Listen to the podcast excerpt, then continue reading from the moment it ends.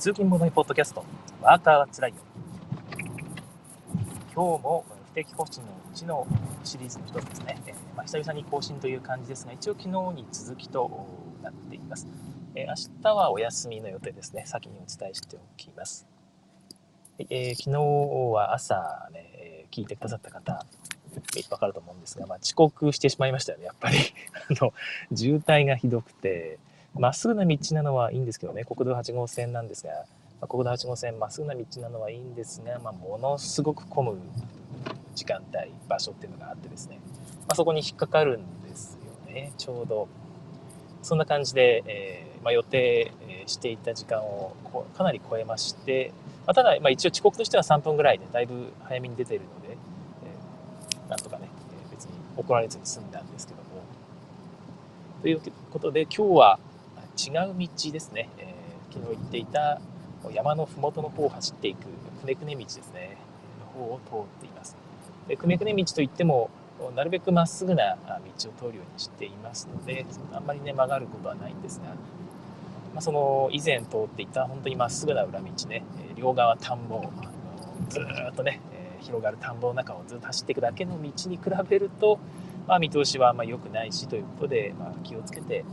転していこうと思います。今日やってみてね、これは、これは危ないなと思ったらやめますよ。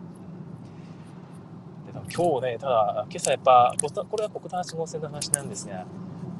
後ろの車がね、かなりなんかくっついて走ってるんですよね。怖えなと思って、私運転するときってね、大体後ろのバックミラーの方も結構注意して見てるんですけども、普通にこう渋滞気味だったので、まあ、国道8号線の方が渋滞するので、ちょっとブレーキ踏んだんですよね。前の車が止まったので。そしたら後ろの車が、ギリギリギリギリギリって、ものすごい急ブレーキ、びっくりしたんですよね。多分。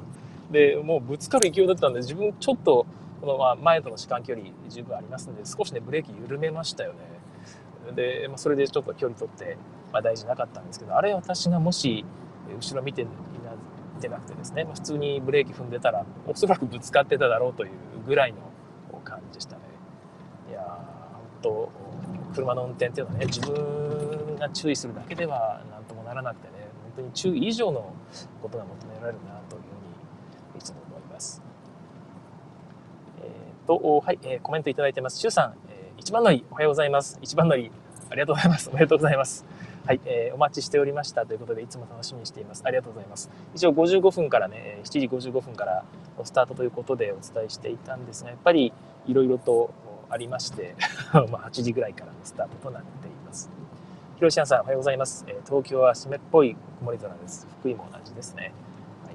まあ、地面が、ね、ちょっと濡れているので、この辺も気をつけて運転していきたいと思います。なおさん、おはようございます。今日も大雨です。わあ、なんと。結局昨日は農作業とかできたんでしょうかね、えー、今日の雨は冷たい雨になりました。寒い寒い。雨が降るとねどうしても、えー、上空の冷たい空気がそのまま落ちてくるようなもんですからね。いやーほんと風邪ひかないようにしてくださいね、えー、ペヤングさん、えー、あ1番取れない待ってるのに難しい。ありがとうございます。1番取り合戦が続いていたという。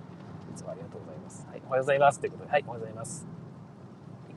えー、昨日ね、えー、ちょっとお伝えしたトップを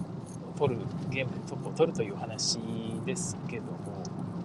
あれですよね。結局、まあ、奉行問題につながる可能性があるっていうことがね問題じゃないかっていうことを問題というかね気をつけなきゃいけないってところですよね。問題とまでは言わない。その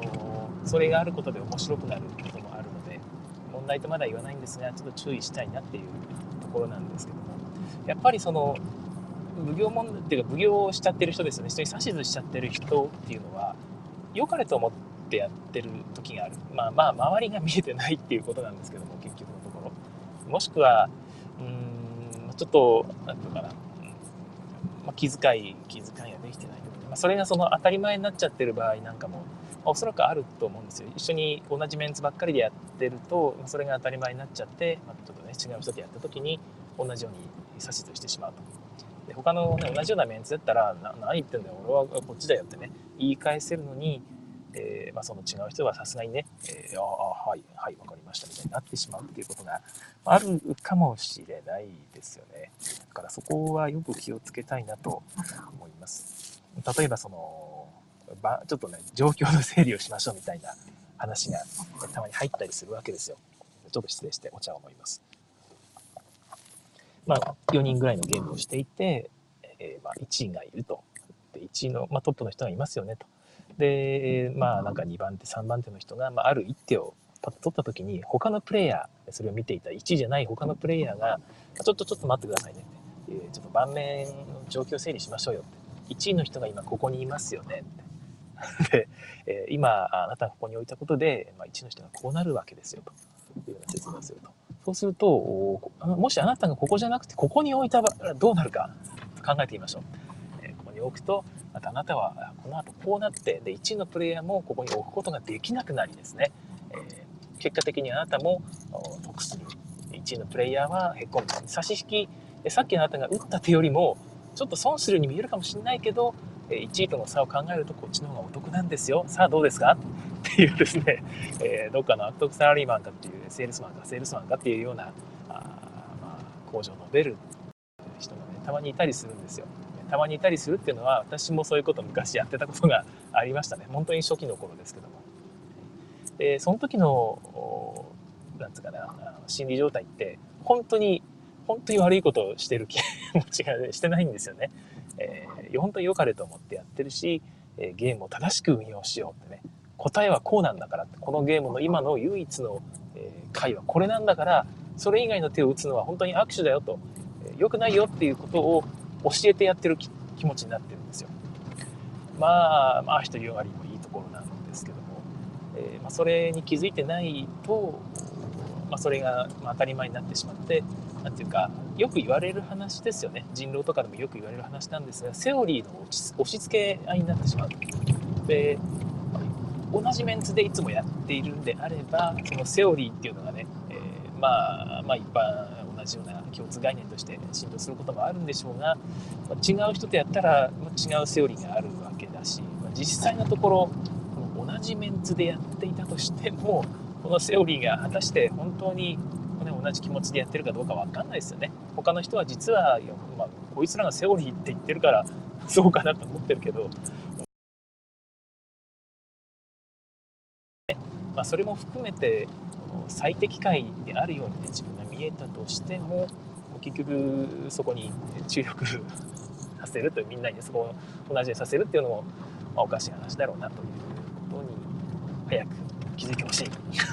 まあ私はなんとかね皆さんのご指摘で、え気づくことができたんですけど。も、まあ、そんな感じで、思ったわけなんですがちょっと昨日ね、終わり際にふと思い出してドミニオンの話を出したりしましたけどドミニオンはね全体に対する強攻撃みたいなことが、まあ、しにくくなっているトップ叩きっていうのがちょっとやりづらいんですよね、まあ、いくらでもやりようはあるんですけども目に見えるように攻撃するみたいな直接攻撃要素があんまない。ですよね。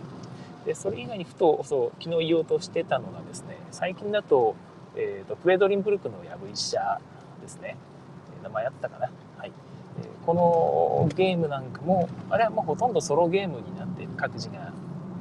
タイルを引くってことですね。ただやっぱり運がいいとですね、まあ、カタンとかで一緒ですよね。誰かがバカ好きすると一気にトップに出てしまってですね。でその人がブーストするんですよね。なんていうかすごくバカ好きするとその後も強いタイルを購入できるのでで結局、えー、なんか